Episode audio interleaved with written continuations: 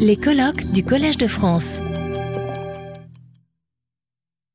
Olivier Houdet, euh, ben alors qui euh, est euh, lui alors plutôt du côté de la psychologie expérimentale, hein, c'est un, peu à, à, à, côté, qui est membre de l'Académie des sciences morales et politiques de l'Académie royale de Belgique, qui est professeur de psychologie à l'université Paris-Cité avec son laboratoire. il est directeur honoraire honoraire maintenant, euh, du, euh, du, laboratoire CNRS de psychologie, du développement et d'éducation de l'enfant, et euh, le successeur de, Pierre Janet au laboratoire de psychologie expérimentale à la Sorbonne, juste à côté, au dernier étage, administrateur pour quelques temps encore, mais pas beaucoup peut-être, de l'Institut universitaire de, France. Et euh, le premier en France, c'est l'un des premiers au monde à avoir articulé la psychologie de l'enfant et l'imagerie cérébrale. Et Olivier Houdet a quantité de centres d'intérêt, il travaille beaucoup sur, euh, sur, euh, sur l'enfant, sur la question de l'inhibition, aussi du développement de l'inhibition dans, dans, dans, l'éducation. Et il est l'auteur, et c'est la raison pour laquelle je l'ai fait venir. Voilà, il y a aussi un dialogue qui s'est instauré de soi-même, en quelque sorte. Il est l'auteur en 2022 voilà, de ce livre ainsi, euh, assez extraordinaire aussi, puisque c'est un dialogue d'un psychologue expérimental avec, euh, euh, Valérie sur le, cerveau. Et c'est ce livre, donc, paru chez Odile Jacob, il y a quasiment au même moment où le cours de poétique euh, paraissait. Bah, ensuite, nous avons fait des dialogues entre nous pour voir s'il y avait des correspondances entre ce qu'a trouvé Olivier Houdet dans, dans, dans, Valérie et ce qu'il y a dans le cours de, de poétique, et qui est intitulé Paul Valéry, très beau titre, amoureux de son cerveau. Et c'est vrai que c'est peut-être. Il y a eu beaucoup d'histoires d'amour chez Valérie, mais celle-ci, avec son cerveau, elle est vraiment très, très, très, très importante. Voilà, donc nous continuons avec euh, le cerveau. Ben, le cerveau, selon Paul Valéry, entre structure de l'esprit et structure euh, de l'univers. Ben, à toi. Merci beaucoup, William de Marx, de cette invitation au Collège de France. En effet, c'est sans doute ce livre qui a fait, euh, même certainement, le trait d'union entre nous et le dialogue fécond que nous avons construit. J'ai essayé d'être, comme le préconisait Valérie, rapide ou rien. Je l'étais dans ce livre d'ailleurs qui est très très très fin. J'ai essayé de dire euh, l'essentiel, n'étant pas littéraire mais euh, scientifique, et j'ai pu m'exprimer très librement puisque ce n'était pas le domaine où j'étais euh, attendu.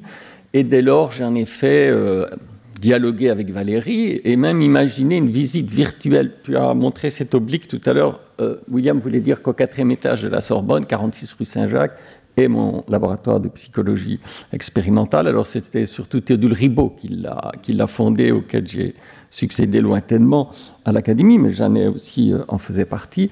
Et euh, j'ai imaginé une visite virtuelle de Valérie au laboratoire, venant découvrir ces technologies d'imagerie cérébrale que nous appliquons à l'humain, mais aussi aux enfants. C'est notre volontaire, bien sûr, c'est notre spécificité.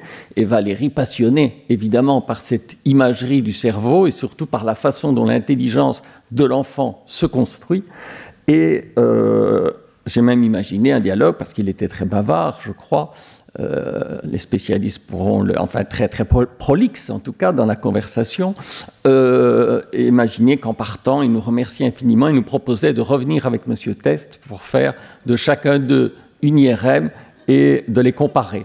Voilà, donc il y a un aspect fictif dans cette biographie euh, qui imagine cela. Alors plus euh, sérieusement, personnellement, c'est un livre de Jean-Pierre Changeux et Alain Cohn, tous les deux professeurs ici même, publié chez Jacob à la fin des années 1980, je crois, qui s'appelait Matière à penser, et où s'opposait, c'est un débat qui existe toujours, le constructivisme du neuroscientifique, Jean-Pierre Changeux en l'occurrence, et du psychologue aussi. J'adhère évidemment totalement comme psychologue de l'enfant dans l'héritage de Piaget, l'héritage constructiviste, à l'idée que c'est dans le cerveau de l'enfant, au cours de l'ontogenèse, que se reconstruit le réel, se reconstruit euh, l'intelligence. Mais Cohn, comme je crois encore beaucoup de mathématiciens aujourd'hui, défendait au contraire le point de vue réaliste, plutôt platonicien, selon lequel les objets logico-mathématiques existent dans le réel, et le cerveau du mathématicien ne fait, entre guillemets, parfois de façon géniale, mais ne fait que le découvrir.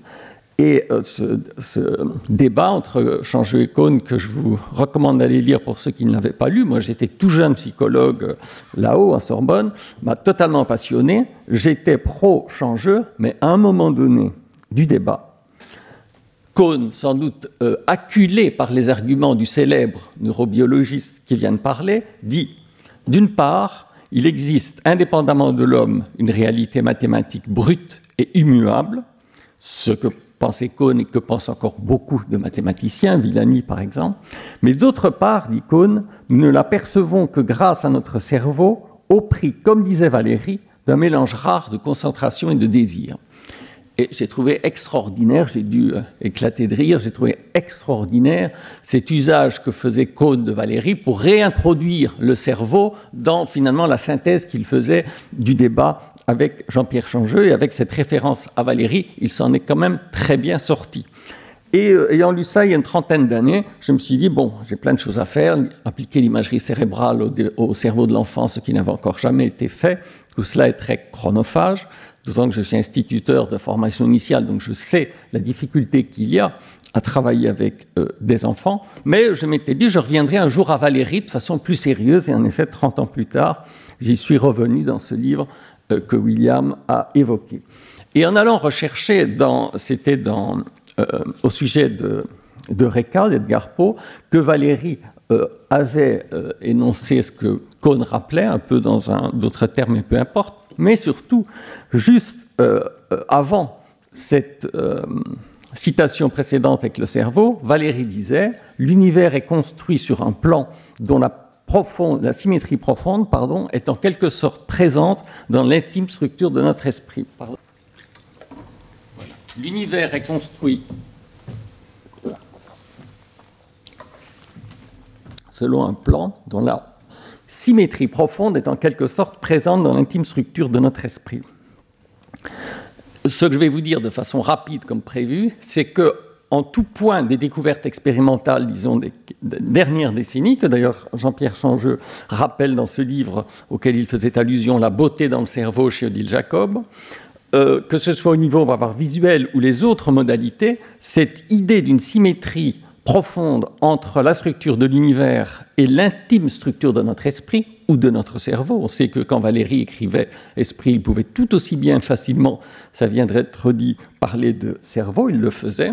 Au niveau visuel, il existe un phénomène qui s'appelle la rétinotopie, à savoir que les images que vous percevez qui s'impriment sur le fond de votre rétine sont en analogie, en correspondance vraiment exacte avec le pattern neuronal de cette même image dans le cortex visuel primaire et puis après dans les cortex euh, associatifs. Voilà des belles images que je voulais vous montrer sur la rétinotopie sans entrer dans les détails, donc imagerie du cerveau. Ce phénomène existe aussi, ce qui fut découvert ensuite pour les sons, pour la tonotopie. On sait combien Valérie aimait Wagner, aussi Debussy, et euh, au niveau du cortex auditif primaire, qui lui se trouve un endroit euh, profond du, lobe temporal, vous retrouvez une analogie quasi parfaite entre les patterns de son entendus, donc venons des sensations extérieures, et les patterns neuronaux qui correspondent, au point que pour la rétinotopie ou pour la tonotopie, vous pouvez en quelque sorte faire aujourd'hui la reconstruction inverse, c'est-à-dire qu'à partir de l'imagerie que vous voyez du cerveau, vous pouvez déduire, sans avoir vu euh, la sensation, la perception, ce que l'individu voyait ou écoutait parmi évidemment plusieurs choix euh, possibles. Voilà d'autres belles images de la tonotopie. C'est vrai que c'est très visuel, c'est presque poétique, mais c'est très euh, scientifique. Sachez aussi que ce phénomène était, à chaque fois par d'autres équipes de recherche dans le monde, découvert pour la somatotopie, c'est-à-dire les cartes sensorimotrices dans ce qu'on appelle le cortex euh, somato-sensorielle, qui est une phase perception et une phase action, ou anticipation de l'action. On sait combien euh, Valérie aimait Degas, aimait regarder des signes de Degas, et Degas lui-même aimait regarder les danseuses euh, en mouvement, et ces cartes du mouvement sont aujourd'hui, c'était montré par quelqu'un tout à l'heure, sont aujourd'hui totalement similaires selon qu'il s'agit d'une action réalisée ou d'une action simplement perçue et aussi d'une anticipation de l'action, ce qu'on appelle des ébauches motrices, ce qui explique euh, ce que disent les grands champions de ski qui disent avant de descendre la, piste, ils imaginent toute la descente mentalement et que ça les met quasiment dans les conditions optimales pour l'action réelle. Donc cela est aujourd'hui clairement démontré, confirmé, la somatotopie, comme la rétinotopie et la tonotopie, vaut pour euh, l'action et la perception du mouvement. Voici aussi des belles images de somatotopie. On peut distinguer euh, tel doigt par rapport à, tel autre dans ce qu'on appelle l'homonculus de Penfield, c'est-à-dire la représentation complète du corps humain dans notre cortex, avec en effet une différenciation selon ce qui est plus sensible euh, ou plus souvent, plus finement utilisé, la dextérité, et qui crée un homonculus en effet euh, de forme variable et un peu déformé selon nos seuils de sensibilité ou d'action. Enfin, beaucoup plus difficile, pour ce qu'on peut appeler les mathématiques, les nombres, a été découverte et est maintenant tout à fait établie. À chaque fois, il s'agit d'équipes très sérieuses et des publications très sérieuses également. Ce qu'on appelle la numérotopie, c'est-à-dire que lorsque le cerveau est amené à distinguer des patterns numériques qui demandent plus de précision quantitative dans la comparaison, eh bien, une région particulière du lobe pariétal, où se situe la construction des mathématiques, est plus engagée, plus activée. Et on peut là aussi reconnaître les patterns numériques, donc les fondations des mathématiques, et les patterns dans le lobe euh, pariétal. Ce qui n'avait encore jamais été démontré, que la lecture de Valérie m'a fait comprendre et encouragé à poursuivre, c'est ce qu'on peut appeler, alors au dernier niveau de l'abstraction, de la synthèse, la logicotopie. Et dans ce livre, j'ai suggéré un programme de logicotopie. C'est un terme qui n'existe pas, sauf dans ce livre. Vous ne le trouverez pas sur Internet ou dans des articles scientifiques. Et j'y crois profondément et je crois qu'on avait déjà découvert en partie cette logicotopie depuis un certain nombre d'années. Euh, accès à la logique dans le cerveau, qui en un premier temps est très sensible, très perceptif, nécessite évidemment un effort cognitif, ce que Valérie appelait très habilement le sport intellectuel. Et à la fin d'un très beau petit livre qui était une conférence qui s'appelle Le bilan de l'intelligence en 1935, Valérie définit ce sport intellectuel que je vais d'abord vous montrer en termes scientifiques actuels et je reprendrai sa définition, ça paraîtra plus éclairant si je la donne euh, après. On sait chez l'adulte, comme chez l'enfant, que pour euh, être logique, trouver la solution logique dans un problème, il doit se dégager de perceptions trompeuses, d'illusions, ce qu'on appelle aujourd'hui les biais cognitifs. Et pour cela, avec mon équipe, ici à côté en Sorbonne, nous avons découvert le rôle fondamental du contrôle inhibiteur, qui était très connu au niveau euh, synaptique, physiologique, Jean-Pierre Changeux en a énormément parlé, mais quasiment inutilisé au niveau cognitif. Jean Piaget, mon maître, qui avait décrit les stades du développement de l'intelligence chez l'enfant, ne parlait que d'activation, de coordination de schèmes et pas d'inhibition. Or, le cœur de l'affaire, pour devenir logique, c'est euh, d'inhiber une première réponse qui vient, qui est souvent euh, intuitive, perceptive, erronée, ce qu'on appelle donc les biais cognitifs, ou que Kahneman, psychologue, lauréat du prix Nobel d'économie en 2002, appelait des heuristiques qui marchent très souvent, mais pas toujours. Et les fois, les heuristiques, ce que j'associe euh, à la fin de mon livre à sensibilité euh, chez Valérie, pour une bonne part, et affectivité. Là, euh, je suis d'accord avec William, Valérie parle beaucoup de sentiments et d'émotions, Jean-Pierre, mais sous le terme affectivité, sensibilité. Et lui-même, on le sait, en était beaucoup victime, et il était lucide de ça, puisqu'ici même au Collège de France, tout à la fin de sa vie, il est encore tombé amoureux. mais je crois que même dans ses amours véritable première et extra-conjugale, c'est toujours lui-même qu'il recherchait dans un égotisme que sa maîtresse la plus connue a euh, décrit, voire dénoncé. Donc, euh, d'où le sous-titre de mon livre, Paul Valéry amoureux de son cerveau, curieux de tout, mais d'abord de lui-même. Donc, pour accéder à la logique, il faut euh, déployer dans le cerveau, c'est un modèle qui est écrit là, un filtre inhibiteur, ce qu'on appelle de l'attention sélective, avec une zone inhibitrice qui est représentée par des hachures, et un premier carton réponse que vous voyez là dans un test de logique, qui est spontané mais qui n'est pas correct, qui est une, une illusion euh, qui trompe le raisonnement. Donc, euh, ce que votre cerveau doit faire, c'est euh, bloquer cette réponse, ne pas la faire disparaître, parce que comme c'est un automatisme, il sera très utile dans d'autres situations. Et ça, c'est ce qu'on appelle aujourd'hui le contrôle inhibiteur, un filtre inhibiteur. C'est une fonction exécutive cardinale du cortex préfrontal à l'avant du cerveau, et reste alors le focus central, le rond blanc, où on va chercher une réponse à laquelle on n'avait pas pensé spontanément, mais qui est en fait l'algorithme logique qui permet de résoudre le problème. Et j'ai pu démontrer avec mon laboratoire, pour la première fois il y a quelques années, que si on entraîne à ce contrôle inhibiteur chez un même euh, élève, donc un même individu, vous avez une reconfiguration cérébrale spectaculaire de l'arrière vers l'avant du cerveau. Et c'est le cerveau du même élève. après avoir été entraîné à ce contrôle inhibiteur, dont William m'a fait remarquer dans nos dialogues que c'est un peu ce que Valérie appelait la mise à l'écart. Et l'un de vous, monsieur David, euh, j'ai retenu votre prénom, Elder, je crois, m'écrit hier soir pour me dire, mais en effet, il y a un, un processus d'inhibition très puissant dans la création chez euh, Valérie, et vous, vous parlez des refus de pensée de Valérie. Donc là, il y a un refus de pensée, si on refuse sa première pensée, qui quand même vous le voyez, représente à gauche un large réseau neuronal, mais qui est très perceptif. Hein, on part du cortex occipital tout à l'arrière, et le cortex préfrontal, souvent chez l'humain, même adulte, même polytechnicien, je peux vous dire, pour avoir fait ces expériences de logique, avait été polytechnicien dans des grands groupes industriels français, spontanément, le cerveau n'est pas logique. Il est très perceptif, très sensoriel. On peut utiliser son cortex préfrontal qui est dominant chez l'homme, et dont certains ont dit c'est même l'organe de la civilisation, mais on ne le fait pas spontanément. C'est pourquoi Kahneman eu le prix Nobel d'économie pour avoir brisé le postulat rationnel des agents économiques et de tout le monde. On croit être rationnel, mais euh, on ne l'est que rarement. En revanche, on peut l'être, on est perfectible. Et c'est ce que j'ai démontré en entraînant ce sport intellectuel, lui dit Valérie, ce contrôle inhibiteur, on peut provoquer dans le cerveau cette forme de plasticité que je préfère appeler reconfiguration neuronale postéro-antérieure de l'arrière vers l'avant du cerveau. Et tout cela dans le même test de logique que l'on donne à résoudre à un individu qui spontanément va donner la réponse instinctive. Je n'ai pas le temps de faire le test avec vous, qui est carré rouge, cercle jaune, qui n'est pas du tout logique, mais qui est très euh, intuitive, qui vient immédiatement à l'esprit quand on bricole un peu perceptivement pour résoudre le problème.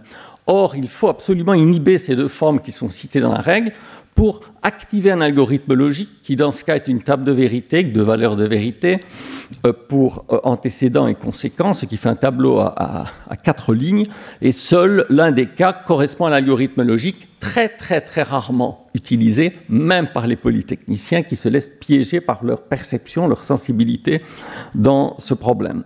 Évidemment, quand on voit cela, on pense au sport intellectuel de Valérie, ne serait-ce que ces iconographies qu'avait fait le, magazine euh, La Recherche. Et nous avons montré, comme en science, il y a toujours une condition expérimentale et une condition contrôle, que quand on entraîne simplement la logique chez les individus qu'ils se trompent, rien ne se passe.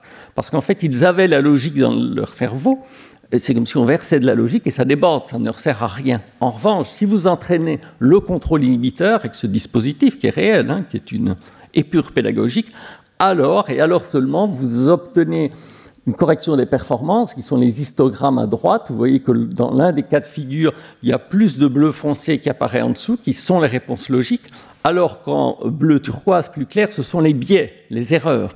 Donc l'irrationalité domine bien chez l'humain si vous prenez un échantillon par hasard et c'est très reproductible, mais on peut aller activer la logique dans son cerveau au prix d'avoir mis à l'écart, d'avoir refusé, d'avoir inhibé un réseau neuronal très puissant et qui vient premièrement à l'esprit.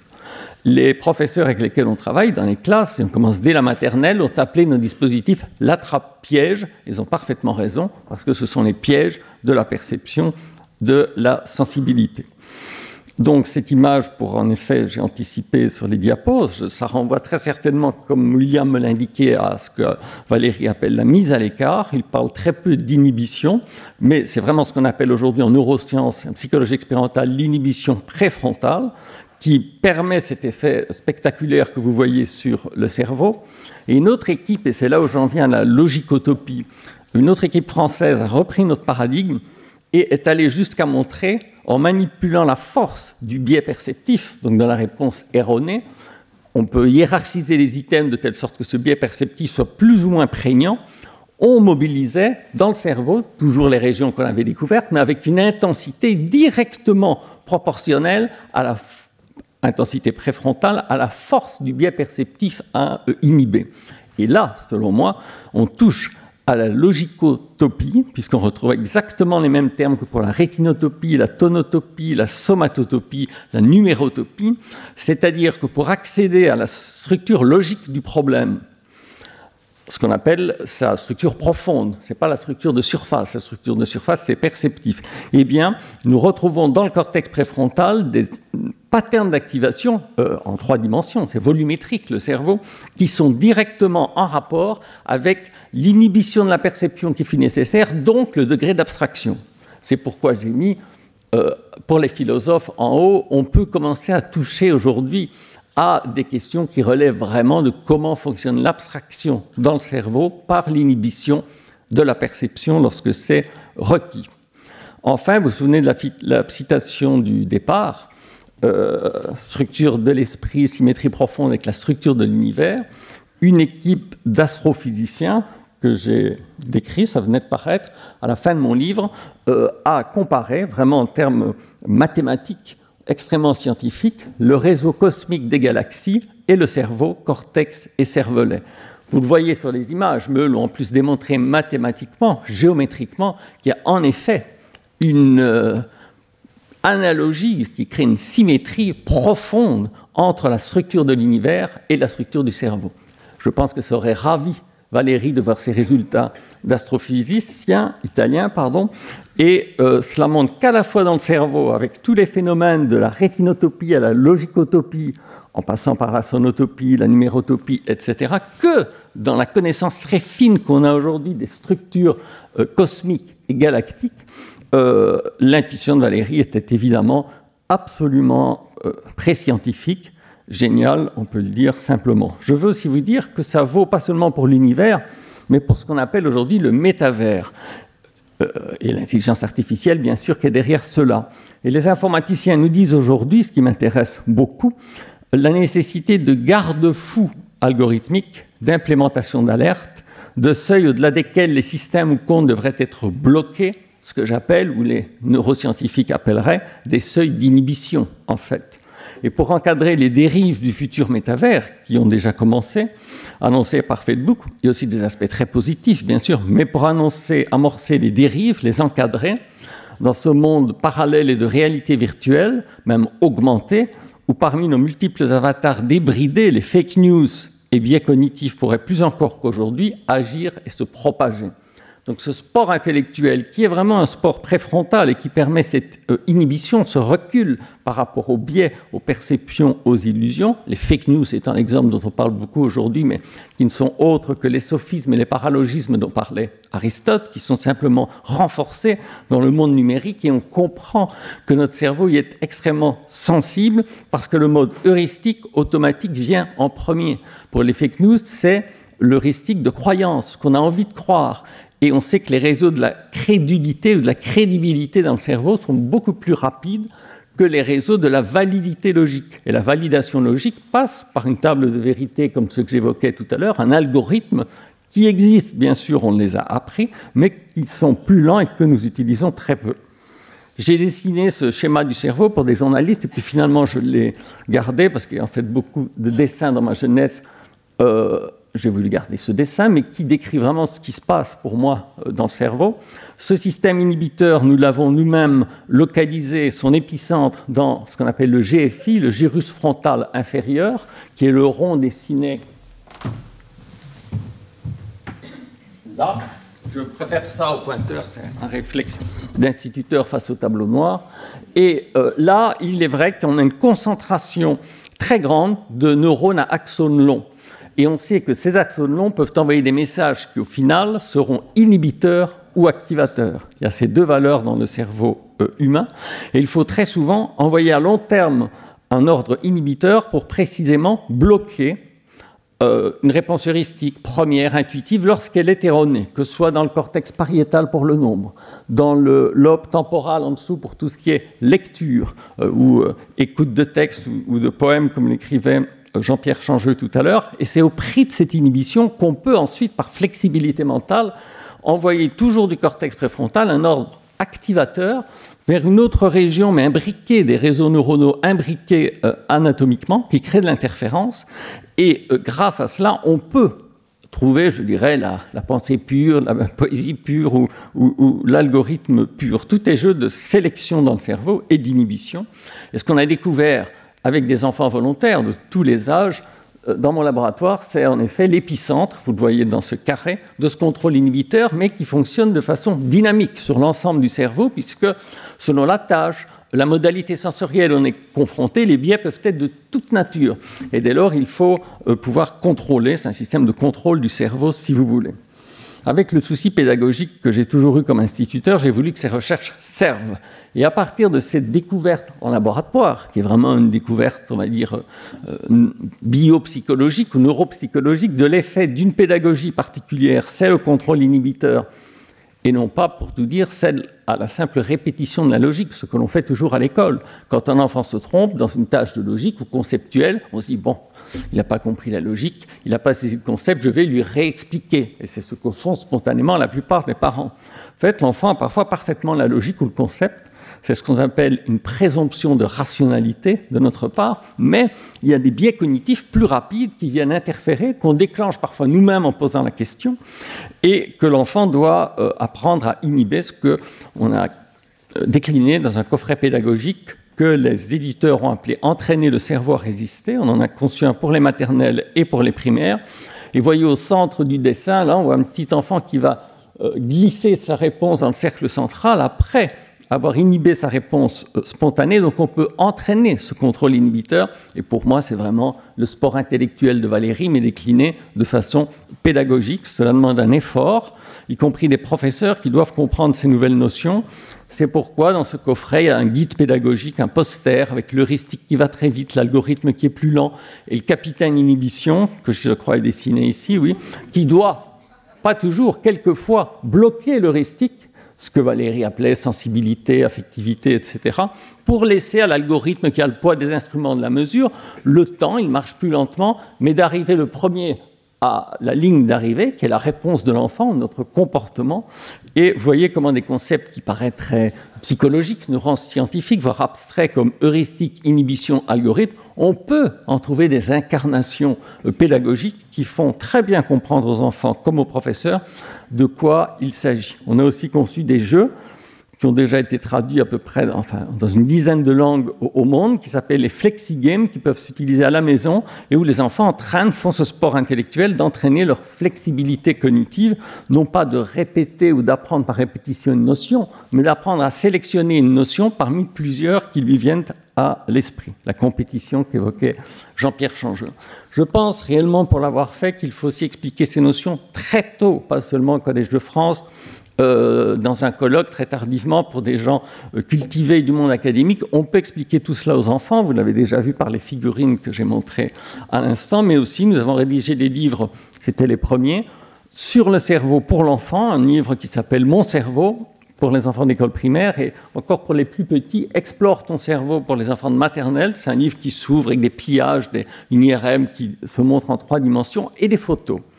Des photos qui montrent aux enfants ce que nous-mêmes on a fait avec d'autres enfants au laboratoire pour leur montrer que c'est réel. C'est pas juste une fiction comme ce que j'évoquais tout à l'heure avec euh, Valérie. Et ce que les enfants volontaires et les professeurs et les inspecteurs et les recteurs ont fait avec nous peut servir aujourd'hui par transfert au plus grand nombre. Et aussi un livre, celui au bandeau rose, que vous voyez pour les professeurs, puisqu'on n'enseigne pas suffisamment ces choses dans les écoles de professeurs, les INSPE, dit-on aujourd'hui, qui euh, n'ont pas ces notions à l'esprit euh, tout simplement. Donc Paul Valéry disait de ce sport intellectuel, dont je vous ai montré des exemples à la fois neuroscientifiques et pédagogiques, qu'il consiste dans le développement et le contrôle de nos actes intérieurs, on y était tout à fait, comme le virtuose du piano ou du violon arrive à accroître artificiellement par étude sur soi-même, le filtre inhibiteur c'est un retour sur soi-même pour sélectionner telle ou telle réponse, la conscience de ses impulsions, parce qu'il faut évidemment pour inhiber avoir conscience de l'erreur, et nous instillons ça par des émotions qu'on appelle contrefactuelles, pas les émotions de base, qui elles vont plutôt à l'automatisme. Les émotions contrefactuelles, vous les connaissez, il y en a trois. Euh, le regret. Alors pour inhiber, il vaut mieux anticiper le regret. On, on est tombé dans le piège la fois d'avant, mais il faut l'anticiper. Et c'est cela qui guide l'inhibition, l'anticipation du regret. Le doute, le doute cartésien, mais dont on voit maintenant vraiment les activations neuronales, notamment dans le cortex singulaire antérieur, et la curiosité. L'enfant qui se trompe pour avoir répondu trop impulsivement, on peut lui dire est-ce que tu serais curieux de savoir comment un autre petit camarade de ta classe a résolu le problème? Nous avons des échelles de Likert, comme des échelles de douleur à l'hôpital, qui, après la réponse de l'enfant ou de l'adulte, leur permet de dire où il se situe en termes de doute, de curiosité ou de regret.